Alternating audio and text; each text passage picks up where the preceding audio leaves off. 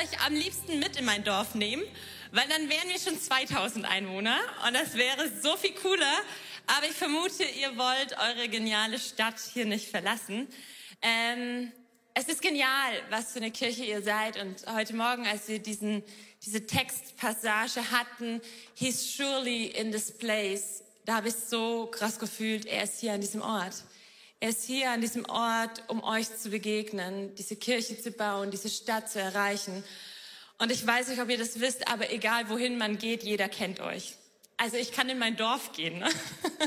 Also ihr kennt mein Dorf nicht, aber mein Dorf kennt euch, oder? Wie genial ist das? Und das ist mir immer ein Anliegen, Leiter zu ehren. Und deswegen will ich Markus gerne ehren. Markus kenne ich schon länger, als ihr ihn kennt. Ich würde sagen, ich war 17, er 35 oder so. das hört er voll gern. Ähm, wir haben zusammen Theologie studiert und ich weiß, wo diese Kirche herkommt und was aus dieser Kirche passiert ist. Und es hat mit Leiterschaft zu tun.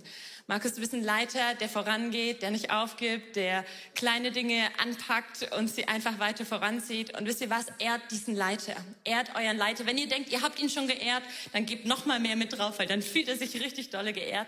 Denn diese Leiterschaft, eine Kirche von hier nach da zu bringen, kostet so viel Kraft, so viel Schmerzen, so viel Bereitschaft, einen dennoch zu setzen. Und Markus hat es getan in dieser Kirche, damit ihr alle hier ein Zuhause habt und noch viele mehr. Deswegen gebt Markus einfach einen kurzen Applaus.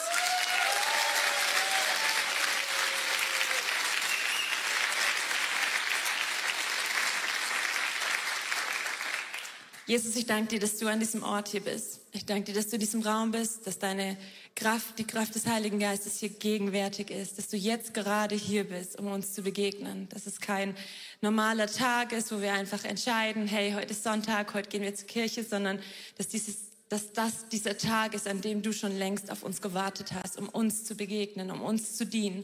Und Heiliger Geist, ich bete, dass du kommst und dass du heute Morgen durch die Reihen gehst und dass du jedem Einzelnen dienst in deiner Kraft. Du bist so stark, Heiliger Geist. Du hattest keine Sorge vor Unordnung, du hattest keine Sorge vor dem Nichts. Deine Kraft ist es, in das Nichts hineinzusprechen und in Unordnung Ordnung zu schaffen. Und so ehren wir dich und wir wollen auf dich schauen. Es ist deine Bühne, Jesus. Wir lieben dich. Amen. Ich habe euch meine Family mitgebracht ähm, und muss dazu gleich sagen, das sind meine Kinder, ähm, Lia, Ben und Joas. Lia ist sieben, Ben und Joas sind beide fünf Jahre alt. Und es ist immer hilfreich zu wissen, diese Bilder lügen. Ich finde es immer so lustig, dass sie mit Familienbildern auftauchen, die einfach gar keine Wirklichkeit widerspiegeln. Denn im Normalfall stehen sie nicht grinsend nebeneinander. Im Normalfall hängt immer einer auf dem anderen.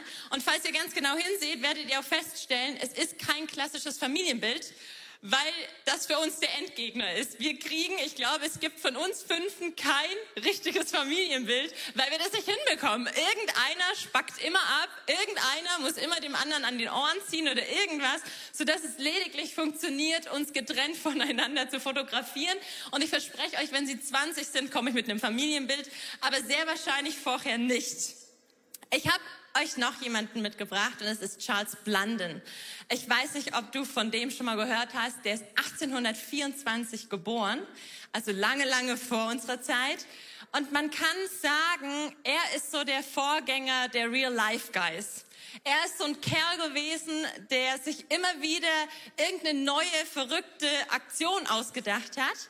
Und von einer möchte ich euch erzählen. Eine seiner verrücktesten Aktionen, von denen man sogar in Deutschland wusste, war die, dass er ein 8 Zentimeter dickes Seil in 50 Meter Höhe und 340 Meter Länge gespannt hat, und zwar über den Niagara. Und wer ein bisschen Ahnung davon hat, der weiß, hey, da will keiner reinfallen, oder?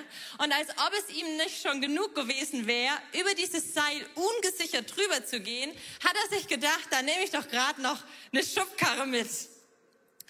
Und wie das Ganze ausgegangen ist, also ob er rübergekommen ist, ob er reingefallen ist oder nicht, da komme ich später drauf zurück. Wir tauchen jetzt erstmal direkt in eine Geschichte aus dem Alten Testament ein, von der ich absolut Fan bin. Ich bin deshalb von dieser Geschichte so Fan, weil sie uns ganz praktisch vor Augen führt, was es bedeutet, Gott zu vertrauen. Und ich hatte meine PowerPoint abgegeben und mein Predigtthema. Und dann gestern Morgen dachte ich mir, oh, Anjana, es wäre eigentlich voll schlau gewesen, erstmal zu gucken, was denn hier so die Predigtserie, die aktuelle ist. Also habe ich Urban Life eingegeben und da, da bin ich auf die Predigt von Markus gestoßen. Ich habe sie mir angehört, voll gut. Ähm, und war richtig happy, weil ich dachte, das Thema passt richtig, richtig gut in das, woher ihr gerade kommt. Ihr kommt von jeden Tag Glauben, oder? Und heute gehen wir weiter an den Punkt zu sagen, hey, was bedeutet dieser Glaube denn tatsächlich? Was, was meint es Gott zu vertrauen? Und es ist doch eine spannende Frage. Hey, ab wann weiß ich denn? Vielleicht hast du dich das auch schon mal gefragt. Ab wann weiß ich denn, dass ich Gottvertrauen habe? Mir hat noch niemand gesagt, Anjana, wenn du das erreicht hast, dann hast du Gottvertrauen. Woher weiß ich denn, an welchem Punkt meines Lebens ich tatsächlich Gottvertrauen habe? Wie viel Gottvertrauen ist denn Gottvertrauen? Brauche ich so viel? Brauche ich so viel? Brauche ich noch mehr? Wie viel Gottvertrauen brauchen wir eigentlich? Und wir werden uns mit der Thematik beschäftigen, hey, was ist eigentlich das, was Gott von dir möchte? Wir, wir hören jeden Tag Glauben, aber was ist eigentlich das, was Gott von dir möchte, wenn er hergeht und sagt, hey, weißt du, warum ich in deinem Leben bin? Ich bin in deinem Leben, damit du mir vertraust. Was möchte Gott in dem Moment von mir? Habe ich genug Vertrauen? Und wir schauen uns zwei Hürden an, die sich dir und mir in den Weg stellen, auf dem Weg dahin, Gott noch stärker zu vertrauen. So schauen wir in die Geschichte und sie steht im zweiten Könige und wir lesen mal den ersten Vers. Naaman, der Feldherr des Königs von Aram, galt viel bei seinem Herrn und war angesehen, denn durch ihn hatte der Herr den Aramäern den Sieg verliehen. Der Mann war tapfer, aber Naaman war der zweitwichtigste Mann in Aram. Da kam der König und dann kam nicht seine Frau, sondern dann kam Naaman. Und wisst ihr warum? Naaman war eine besondere Sorte von Typ. So Typen gibt's. Und zwar sind es so Typen, die einfach, du gibst ihnen einen Auftrag und du weißt einfach, hey, die führen den aus und es gelingt einfach immer. Es gibt so Leute, die schickst du los und sie kommen immer siegreich wieder und Naaman war dieser Kerl. Der König hat ihn zum zweitwichtigsten Mann in, in seinem Staat gemacht. Wisst ihr warum? Weil Naaman Erfolg in das Leben des Königs hineingebracht hat. Und wir lieben es, Menschen Bedeutung in unserem Leben zu geben, die uns Erfolg bringen, oder? Naaman war die Sorte, wenn der König ihm einen Auftrag gegeben hat und gesagt hat, hey, zieh los, erober da was. Der kam einfach wieder und er hat erobert und er war siegreich. Und obwohl dieser Mann so erfolgreich war, obwohl er gefeiert war, gab es ein Aber in seinem Leben. Und wisst ihr was? Jeder von uns hat ein Aber, oder? Ich glaube, wir alle, wenn wir in unser Leben hineinschauen, jeder von uns könnte sagen, hey, ich habe eigentlich so viel Glück, so viel, so viel Grund, glücklich zu sein. Aber wenn ich in mein Leben hineinschaue, wisst ihr was? Ich habe so viel Grund für Dankbarkeit. Und dann kommt trotzdem dieses Ja, aber. Wir alle haben ein Aber in unserem Leben. Und der Amann hat es auch. Wir schauen uns mal in der nächsten Folie an, welches Aber das bei ihm war. Ich sag's euch einfach. Naaman hatte Lepra. Das Aber in seinem Leben, wenn wir den Vers zu Ende lesen, 2. Könige 5, 1, dann lest ihr, aber er war an Aussatz erkrankt. Dieser Mann hatte Lepra. Das war das Aber. Man kann hergehen und kann sagen, hey, trotz seines Erfolges war da dieses leise Brummen in seinem Leben. Du kannst dir vorstellen, wenn der Naaman vor den Menschen stand, dann war er der, der siegreiche Typ. Wenn der Naaman vor Menschen stand, war er der gefeierte Held. Aber in dem Moment, wenn er nach Hause gekommen ist, wenn er die Türe hinter sich zugemacht hat, da tauchte dieses leise Brummen auf. Diese eine Sache, die ihm inmitten des Erfolges die Freude geraubt hat. Diese eine Sache, die ihn unsicher gemacht hat, obwohl er so viel Sicherheit gebracht hat, war da so eine große Sicher Unsicherheit in seinem Leben. Und weißt du was? Ich frage mich, welches leise Brummen gibt es in deinem Leben? Wisst ihr was? Wir hören dieses leise Brummen nicht, oder? Wenn wir geschäftig sind. Wir hören dieses leise Brummen nicht, wenn wir auf den Bühnen stehen. Wir hören dieses leise Brummen nicht, wenn wir gerade dabei sind, eine Grillparty zu veranstalten. Aber in dem Moment, wenn wir nach Hause kommen die Türe zumachen, auf unserem Sofa sitzen und es still um uns herum wird, dann taucht er so auf dieses leise Brummen auf, oder? Diese eine Sorge, die, die dich und mich vielleicht nicht loslassen will. Diese eine Unsicherheit, die wir, wenn wir ganz ehrlich sind, in uns tragen, obwohl sie nach außen kaum jemand sieht, oder? Dann taucht sie plötzlich auf. Diese eine Sache, von der wir wissen, dass wir sie eigentlich hätten regeln müssen, oder? Es gibt Dinge in unserem Leben, die wir eigentlich hätten regeln müssen und die wir noch nicht geregelt haben. Und hey, an diese Dinge werden wir nicht erinnert, wenn es laut um uns herum ist, sondern wenn es leise wird, oder? Und so war es in Naamans Leben. Und sein Brummen war kein leises Brummen, denn Lepra war eine Krankheit, die man damals nicht heilen konnte. Und so war dieses laute Brummen in seinem Leben. Und was aber ganz cool war, in seinem Haushalt half ein 14-jähriges Mädchen mit. Und zwar hat er das mitgebracht aus einem seiner Siegeszüge und hat dieses junge Mädchen einfach in den Haushalt seiner Frau zur Seite gestellt und sie half dort im Haushalt mit. Und jetzt könnt ihr euch vorstellen, sie hat ihren Herren jeden Tag gesehen. Und die Wochen und die Monate vergingen und sie dachte sich irgendwann, ah, das wird nicht besser mit seiner Haut. Wir müssen irgendwas machen. Und Erbarmen ergreift sie. Und wisst ihr, was dieses 14-jährige junge Mädchen macht? Sie nimmt allen Mut zusammen und sie geht zu der Frau von Naaman und sagt Folgendes zu ihm. In 5 Vers 3 können wir lesen, wäre mein Herr doch bei dem Propheten in Samaria, er würde seinen Aussatz heilen. Hey, dieses Mädchen geht her und sagt, hey, da wo, wo dein Herr mich, wo mein Herr mich weggenommen hat, dort gibt es einen Propheten. Und er muss unbedingt zu diesem Propheten, denn der kann ihn heilen. Und was passiert, als dieses Mädchen der Frau und Naaman diese Botschaft bringt? Es passiert, was immer passiert, wenn wir nur noch zu den letzten Strohhalm haben, wir klammern uns richtig dran, okay? Und die beiden dachten sich, ja, irgendwo haben wir auch schon mal was davon gehört. Also okay, let's do it. Und sie sind losgezogen und wir lesen in 2. Könige 5, 5 bis 7, Naaman machte sich mit einem Schreiben seines Königs auf den Weg. Er nahm zehn Talente Silber, 6000 Schekel Gold und zehn Festkleider mit und überbrachte dem König von Israel das Schreiben. Es hatte folgenden Inhalt, da kommen wir nachher ähm, drauf zurück. Was wir hier sehen, ist, dass wir eigentlich alle erschrecken müssten und sagen müssten, was macht Naaman hier? Ihr Lieben, was tut er da? Was macht Naaman? Also Nummer eins, er bringt mehr Geld und Gold mit, als Israel zum damaligen Zeitpunkt komplett besessen hat. Das heißt, alles, was Naaman in seiner Tasche hatte, war mehr wert, als ganz Israel damals besessen hat. Aber er macht hier einen entscheidenden Fehler. Was hat das Mädchen denn gesagt? Hat, hat das Mädchen gesagt, ach wäre mein Herr doch bei dem König? Oder hat sie gesagt, ach wäre mein Herr doch bei dem Propheten? Hier an seinem Verhalten von Naaman erkennen wir die erste Hürde, die sich dir und mir in den Weg stellt, wenn wir sagen, hey Gott, ich möchte im Vertrauen zu dir wachsen. Und die erste Hürde ist, wenn ich meine Wege gehe, statt Gottes Wege. Wenn ich das mache, was ich denke, was richtig ist, anstatt das mache, was Gott gesagt hat. Ich meine, ich habe komplettes Verständnis für Naaman. Hey, in seiner Situation wäre ich auch lieber zum König gegangen als zu irgendeinem Propheten. Wenn ich ganz ehrlich bin, hey, ich habe auch lieber den Chefarzt als den Assistenzarzt, oder? Es ist so verständlich, wie er handelt. Aber es ist die erste Hürde, um im Vertrauen wachsen zu können.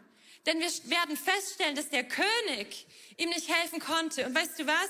Viele Dinge werden in deinem Kopf aussehen wie die besten Wege. Wie die Wege, die wir manchmal Gott sagen, wo wir denken, hey, so hätte, wenn ich Gott wäre, ich hätte es so gemacht, oder?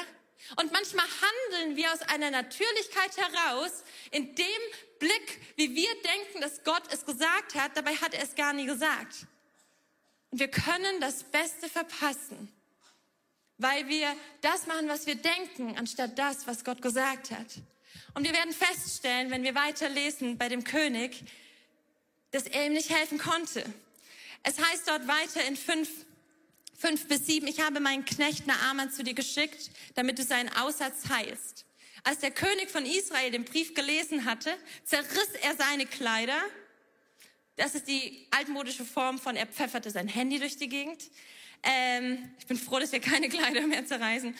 Ähm, und rief, bin ich denn ein Gott, der töten und zum Leben erwecken kann? Er schickt einen Mann zu mir, damit ich ihn von seinem Aussatz heile. Merkt doch und seht, dass er nur Streit mit mir sucht. Dieser König tickt völlig aus. Und wisst ihr warum? Weil er feststellt, dass das, was Naaman von ihm will, dass, Na, dass der König es ihm nicht geben kann. Der König kann es ihm nicht geben. Und was wir in dieser Situation nicht wissen ist, diese beiden, Naaman und der König standen sich nicht zum ersten Mal gegenüber. Naaman hatte kurz zuvor genau diesen König besiegt. Und jetzt kommt Naaman, der, der ihn schon mal besiegt hat und sagt, hey, komm und heile mich. Und der König weiß, hey, ich kann dich nicht heilen. Natürlich entsteht Panik in diesem König, weil was wird Naaman diesmal mit ihm machen? Er hat ihm doch schon alles weggenommen. Was wird er diesmal machen, wenn er seinem Auftrag nicht nachkommen kann? Und wisst ihr was? Ganz oft erwarten wir von Menschen Dinge, die eigentlich nur Gott tun kann. Und die Menschen um uns herum reagieren in derselben Weise. Sie, sie explodieren, sie implodieren, weil sie wissen, ich kann deine Erwartungen nicht erfüllen. Aber manchmal legen wir Menschen, wir legen Erwartungen auf sie, die sie nicht erfüllen können und die sie, nicht auch, die sie auch nicht erfüllen müssen. Hey, weißt du was? Dein Ehemann ist nicht dafür zuständig, dich emotional oben zu halten und immer das richtige Wort zur richtigen Zeit zu haben. Aber wir erwarten es. So oft erwarten wir Dinge von Menschen und an einem Ort, wo wir die Dinge nicht bekommen können. Weißt du was? Freunde sind nicht diejenigen, die immer zur richtigen Zeit sich melden müssen. Und wenn sie es nicht machen, dann sind wir enttäuscht und verletzt. Und die Leute um uns herum merken, dass sie unsere Erwartungen nicht erfüllen können. Und wir hören aber nicht auf, Erwartungen auf sie zu legen. Aber weißt du, was passi passiert, wenn wir die falschen Erwartungen an die falschen Menschen bringen? Es zerreißt sie innerlich. Und hey, das wollen wir nicht, oder? Und so hat es diesen König nicht nur innerlich, auch äußerlich zerrissen. Und in diesem Moment hinein passiert Folgendes. Der König hat richtig Glück, denn in diesem Moment kommt ein Bote und Elisa klopft an die Tür, sein Bote klopft an die Tür. Elisa schickte einen Boten zu ihm hinaus und ließ ihm sagen, geh und wasch dich siebenmal im Jordan, dann wird dein Leib wieder gesund und du wirst rein. Ähm, da ging Naaman ärgerlich fort so reagiert Naaman. Ich hatte angenommen, dass er persönlich zu mir kommt. Dass er, sagte er, ich hatte erwartet, dass er die Hand über die aussätzige Haut ausstrecken, den Namen des Herrn seines Gottes anrufen und mich heilen würde. Naaman reagiert völlig verständlich. Er geht her und sagt, bitte was? Ich bin den weiten Weg nach Israel gegangen. Hey, ich habe euch mehr mitgebracht, als euer ganzes Land überhaupt besitzt. Und ich bin den ganzen Weg hierher gegangen, damit mir einer dieser Propheten, der mich heilen sollte, lediglich sagt, ich soll mich waschen gehen. Hey, weißt du was? Vielen Dank für nichts. Vielen Dank für nichts. Und so reagiert er weiter ähm, und sagt, sind in der Papana und Abana in Damaskus nicht besser als alle Flüsse Israels? Warum kann ich mich nicht in ihnen waschen und geheilt werden? Und er drehte sich um und ging zornig weg. Er ging zornig weg, weil er herging und sagte, weißt du was? Hey, der Jordan ist so ziemlich der dreckigste Fluss, den du haben kannst, okay? Die Flüsse bei ihm zu Hause, die waren so viel säuberer. Also warum soll ich den ganzen Weg nach Israel gegangen sein, um mich in einem dreckigen Fluss zu baden? Vielen Dank für nichts. Und das ist die zweite Hürde, die sich deinem und meinem Gottvertrauen in den Weg stellen können. Wenn wir denken, es ist zu wenig. Hey, Naaman dachte, es ist zu wenig. Mich einfach nur waschen in dreckigem Wasser. Gott, es kommt mir so wenig vor, oder? Und ganz oft in meinem Leben stand ich an einer Hürde. An einer Hürde, entweder Gott zu vertrauen oder nicht zu vertrauen. Und diese Hürde war genau dieser Punkt, dass ich dachte, dass das, was Gott von mir möchte, es kommt mir zu wenig vor. Es kommt mir zu wenig vor von dem, was er tut. Es kommt mir zu wenig vor von dem, was ich denke, dass ich habe, um diese Sache überwinden zu können. Es ist zu wenig und manchmal denke ich mir, es wäre für meinen Typus, wäre es leichter, Gott würde mir ein Schwert in die Hand drücken und würde sagen, Anjana, töte den Drachen, als zu sagen, Anjana, lass los und Anjana segne. Und trotzdem, obwohl es uns manchmal so wenig vorkommt, sind das die Punkte, an denen unser Vertrauen zu Gott immer größer werden kann. Und zum Glück hatte Naaman in seinem Leben Stimmen. Und die kamen von seinen Dienern. Und wisst ihr was? Diese Diener hätten dafür, dass sie ihm das sagen, einfach abgesäbelt werden können. Und trotzdem sagen sie es ihm in 5.13. Doch seine Diener traten an ihn heran und redeten ihm zu, wenn der Prophet etwas Schweres von dir verlangt hätte, würdest du es tun. Wie viel mehr jetzt, da er zu dir nur gesagt hat, wasch dich und du wirst rein. Sie führen ihm die Logik vor Augen und sagen, hey, hätte dir was Schweres gegeben, dann hätte es getan. Aber wo dir eine simple Aufgabe gibt, tust du es nicht. Hey, hör zu, mach, was dieser Prophet gesagt hat. Zum Glück hatte Naaman die richtigen Stimmen in seinem Leben. Wenn du im Gottvertrauen wachsen möchtest, dann brauchst du die richtigen Stimmen in deinem Leben. Du brauchst und du musst dich mit Menschen umgeben, die dir das Richtige sagen. Und mit das Richtige sagen meine ich halt leider nicht nur, ich habe eine sehr gute Freundin, die Noni mit dabei. Sie wird meine Nachbarin. Und wisst ihr was? Sie sagt mir nicht immer nur, oh, Anjana, du siehst so gut aus und du machst das so toll mit deinen Kindern. Nee, weißt du was? Die richtigen Stimmen im Leben sagen dir auch manchmal, hey, so geht das nicht. Hey, denk da noch mal drüber nach, ob das nicht der bessere Weg war. Wenn du keine Stimmen in deinem Leben hast, die dich hinterfragen oder die sich trauen, dich zu kritisieren, dann such unbedingt nach Stimmen und arbeite an dir, dass Menschen dir das sagen dürfen. Denn es ist ein Grundbaustein, dass du und ich zusammen im Glauben wachsen können, oder? Naaman hatte diese richtigen Stimmen und ich frage mich, was die richtigen Stimmen dir raten. Vielleicht raten dir die richtigen Stimmen, hey, hör auf, dich ständig zu betrinken.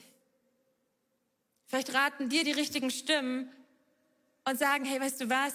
Ich glaube, es wird Zeit für ein professionelles Gespräch. Du schaffst die Sache mit deiner Traurigkeit nicht mehr länger alleine.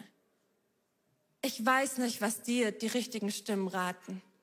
Aber was ich weiß, ist, dass es entscheidend ist in unserem Leben, auf die richtigen Stimmen zu hören und sie nicht zu ignorieren. Denn der Amann macht das. Er reagiert auf diese richtigen Stimmen und wir lesen weiter in 2. Könige 5, 14, 15. So ging er also zum Jordan hinab und tauchte siebenmal unter, wie ihm der Gottesmann befohlen hatte. Da wurde sein Leib gesund wie der Leib eines Kindes und er war rein.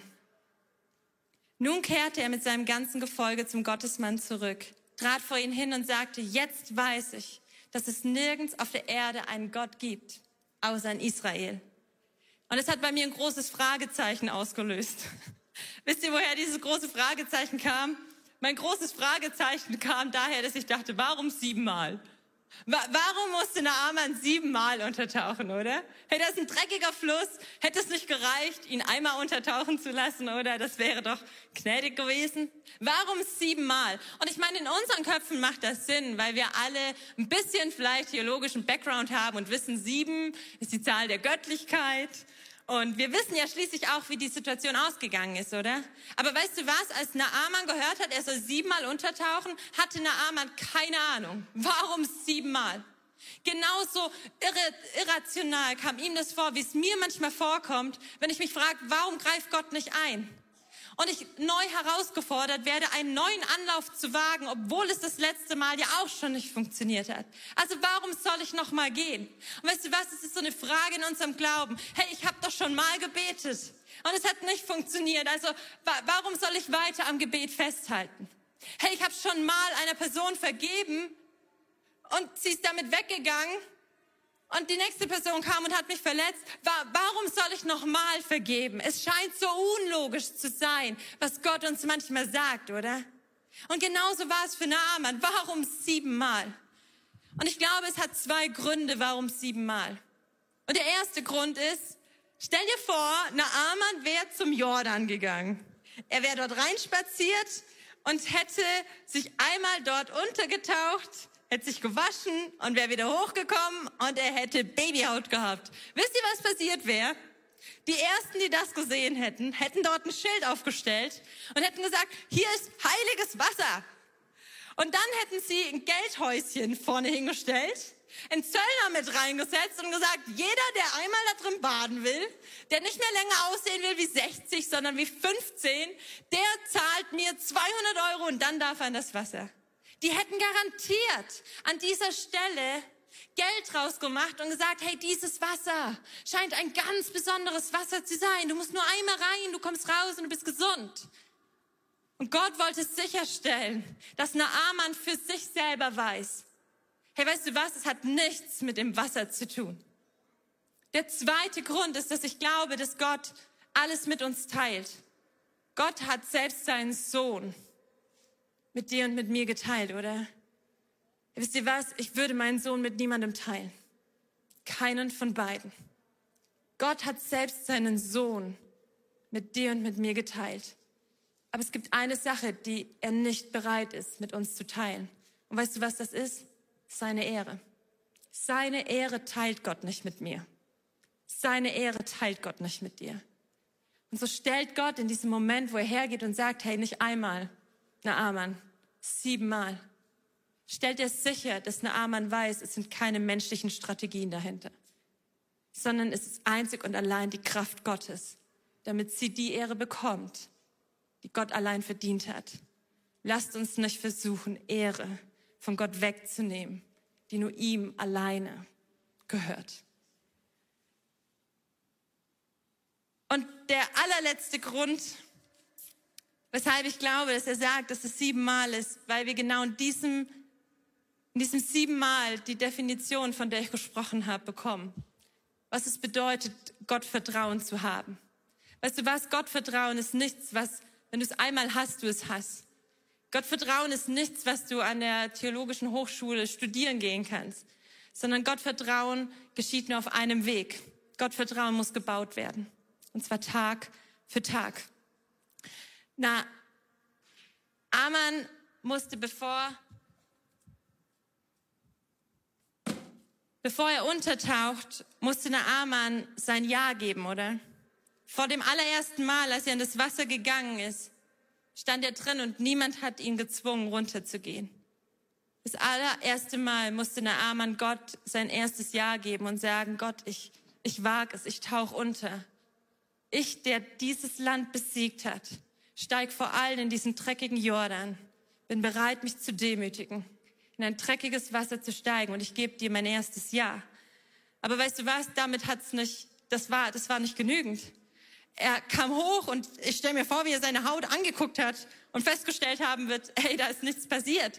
Also brauchte es das zweite Jahr. Er musste nochmal runtergehen. Er musste nochmal eintauchen. Und ich weiß nicht, wie es ihm gegangen sein wird vor dem dritten Jahr. Er musste nach dem zweiten Jahr das dritte Jahr geben und sagen, okay Gott, ich tue es nochmal, ich gebe dir nochmal ein Jahr dafür. Und so gibt er ihm das dritte Jahr. Und ich kann mir nur vorstellen, wie er hochkommt und sich fragt, na ja, ist jetzt schon ein bisschen was besser geworden? Und er stellt fest, halt, stopp. Nicht ein bisschen ist besser geworden. Und er braucht das vierte Jahr. Und wir nehmen das fünfte, sechste und siebte gleich hinterher.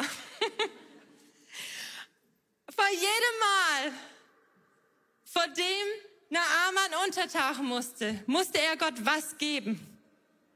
Ein einzelnes Ja für du darfst nochmal. Nochmal und nochmal. Und dann kam das siebte Mal. Und vor diesem siebten Mal wird er richtig Bange gehabt haben, weil er wusste, hey, wenn das nicht funktioniert, dann war es die Blamage des Lebens schlechthin, oder?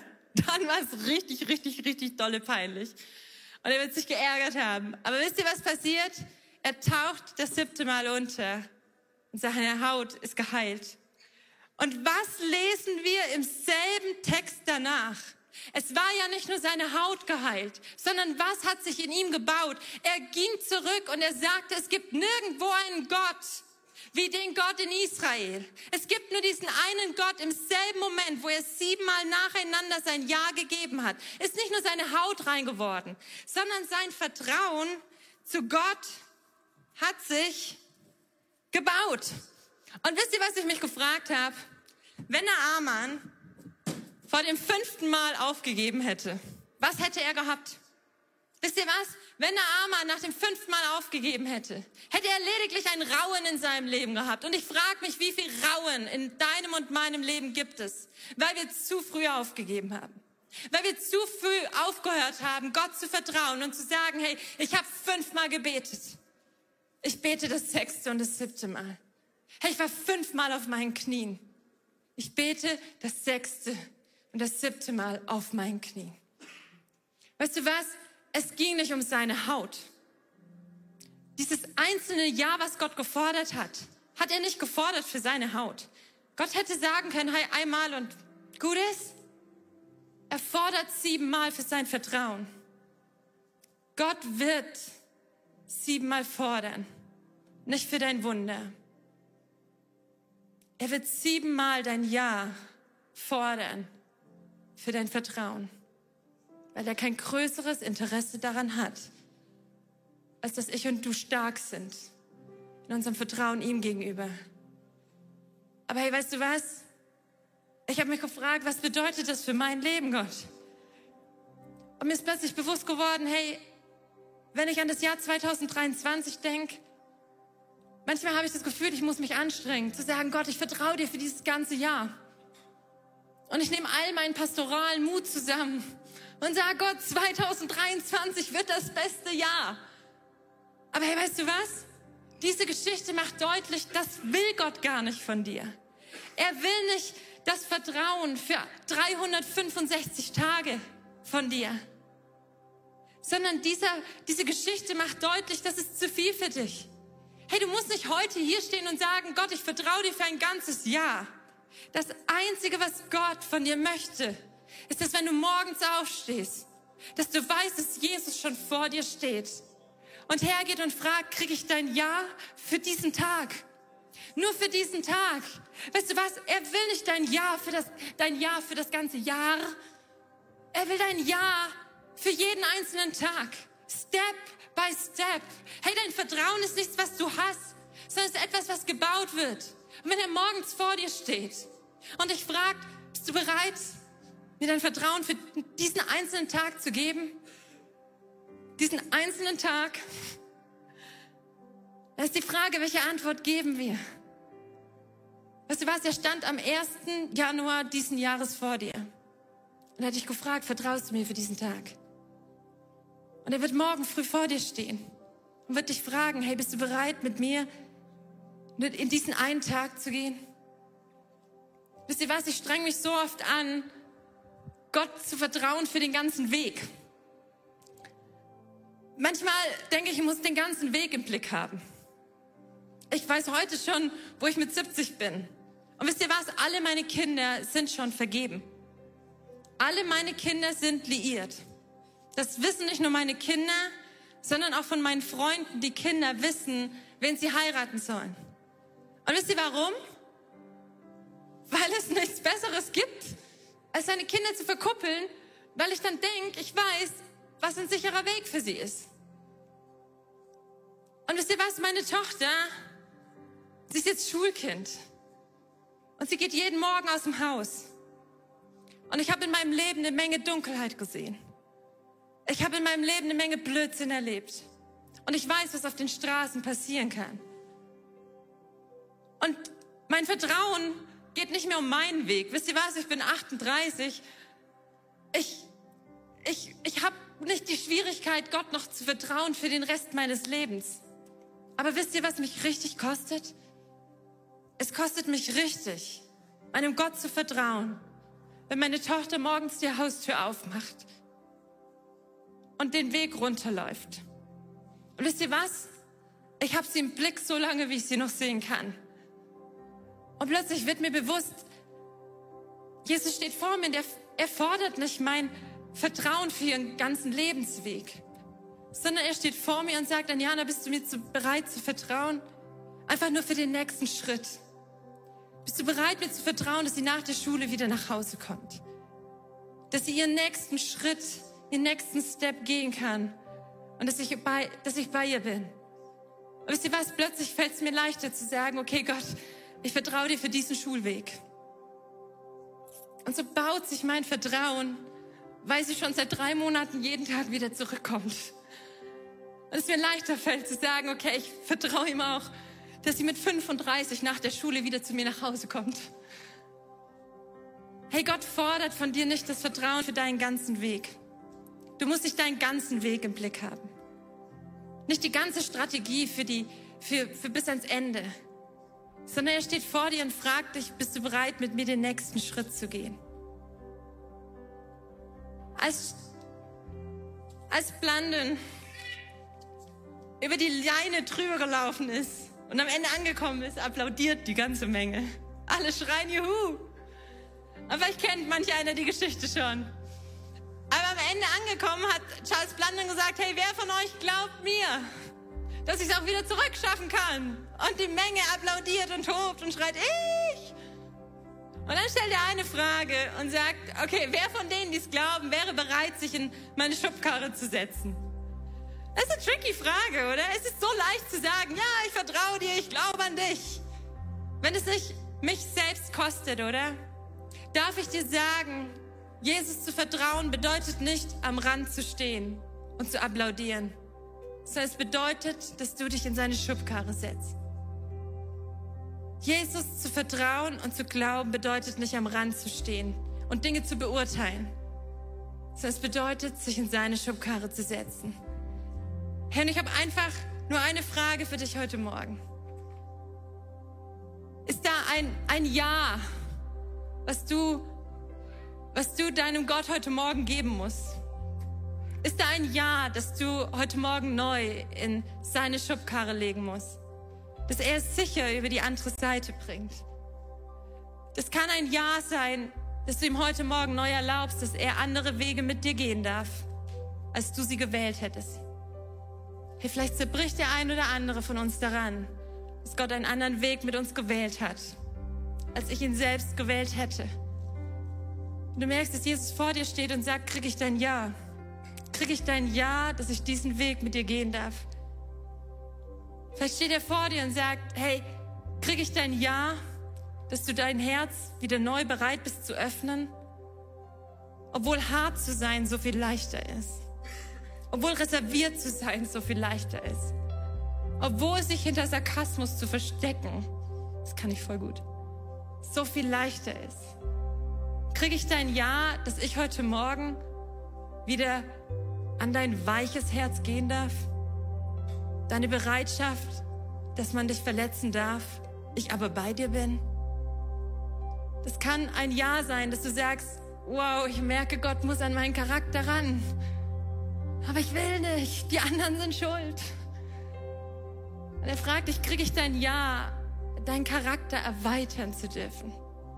Vielleicht ist ein Ja zu einer neuen Leidenschaft mit ihm. Ich weiß es nicht. Aber hey, wie wär's, wenn wir einfach aufstehen? Und das Einzige, was ich machen möchte, ist, wenn es nur irgendein Ja in deinem Leben gibt, wo du merkst, dass Jesus dich heute Morgen anspricht und sagt, er fordert ein neues Jahr von dir, weil er heute Morgen hier ist, nicht um dich zu bespaßen, nicht, dass wir hier einen netten Service haben, sondern er ist hier, um heute Morgen dein Vertrauen zu bauen und dich stärker zu machen. Und alles, was er dafür braucht, ist dein Ja. Ich weiß nicht, was dein Ja ist, aber ich weiß, dass wenn du es ihm gibst, dass er dieses Ja nimmt und dass er es sicher auf die andere Seite bringt. Also schließen wir mal alle unsere Augen. Und wenn es irgendein Ja in deinem Leben gibt, dann nimm dieses Ja und streck's doch einfach mal ihm entgegen und sag, Jesus, du darfst dieses Ja haben. Yes. Du darfst dieses Ja von mir haben. Ich will es dir geben, damit du es verändern kannst, dass du es auf die andere Seite bringen kannst. Jesus, wenn du hier bist und du sagst, Jesus, ich möchte neu im Vertrauen zu dir wachsen, hey, dann streck deine Hand ihm entgegen und sag, Jesus, baue du neu heute Morgen das Vertrauen in mir. Ich will stärker werden im Glauben. Ich will, dass mein Glaube andere Menschen mit auf die andere Seite nimmt. Dann streck doch deine Hand ihm gegen, entgegen und alles, was ich machen werde, ist von hier vorne für dich zu beten. Es sind ganz viele Hände. Vielen Dank. Jesus, du bist hier. Und das, was wir dir geben, wird verwandelt in ein Wunder. Das, was wir dir geben, da wird Krankheit in Heilung verwandelt. Das, was wir dir geben, da wird Entmutigung neu in Mut verwandelt. Was wir dir geben, ist, dass dort, wo Zweifel entstanden sind, neuer Glaube entsteht. Und so bete ich, dass du jedes einzelne Jahr heute Morgen entgegennimmst Und dass du anfängst, Heiliger Geist, zu kommen und in den einzelnen Personen einfach zu wirken, ihnen zu dienen, aufzubauen, was niedergedrückt worden ist, neuen Mut zu geben, wo Entmutigung gekommen ist, ein Wunder zu wirken, wo wir ein Wunder brauchen. Jesus, komm du in deiner Kraft, Jesus. Nimm du dieses Jahr und wir sind bereit, siebenmal für dich zu geben. Wir sind bereit, siebenmal zu geben, weil wir wissen, dass du der Gott bist, der zuverlässig ist und der treu ist. Hey, eine letzte Frage will ich dir stellen. Vielleicht hast du Jesus noch nie dein Ja gegeben. Vielleicht fragst du dich, hey, wie wird man Christ? Reicht es, in die Kirche zu gehen? Ich will dir sagen, nein. Es reicht nicht, in die Kirche zu gehen. Gott nimmt sich nur das, was du ihm gibst. Und er hat dir dein Leben gegeben. Und er, er kann nicht anders, als darauf zu warten, dass du bereit bist, dein Leben ihm zu geben. Und falls du diesen Schritt noch nie gegangen bist, dass du gesagt hast, Jesus, mein Leben lege ich zurück in deine Hand, dann ist heute Morgen ein sehr guter Zeitpunkt, das zu tun. Also schließen wir nochmal alle unsere Augen und falls du hier bist und du bist diesen Schritt noch nie gegangen, du bist kein Christ, weil du dein Leben noch nie in seine Hand gelegt hast, Hey, dann heb doch deine Hand ganz kurz. Ganz hinten sehe ich eine Hand. Vielen Dank. Heb deine Hand ganz hoch, denn er ist der Beste, den es gibt. Du kannst dir sein, dein Leben ihm anvertrauen, denn er hat seins für dich gegeben. Ist die beste Entscheidung, deswegen lade ich euch ein, als ganze Kirche einfach mitzubeten.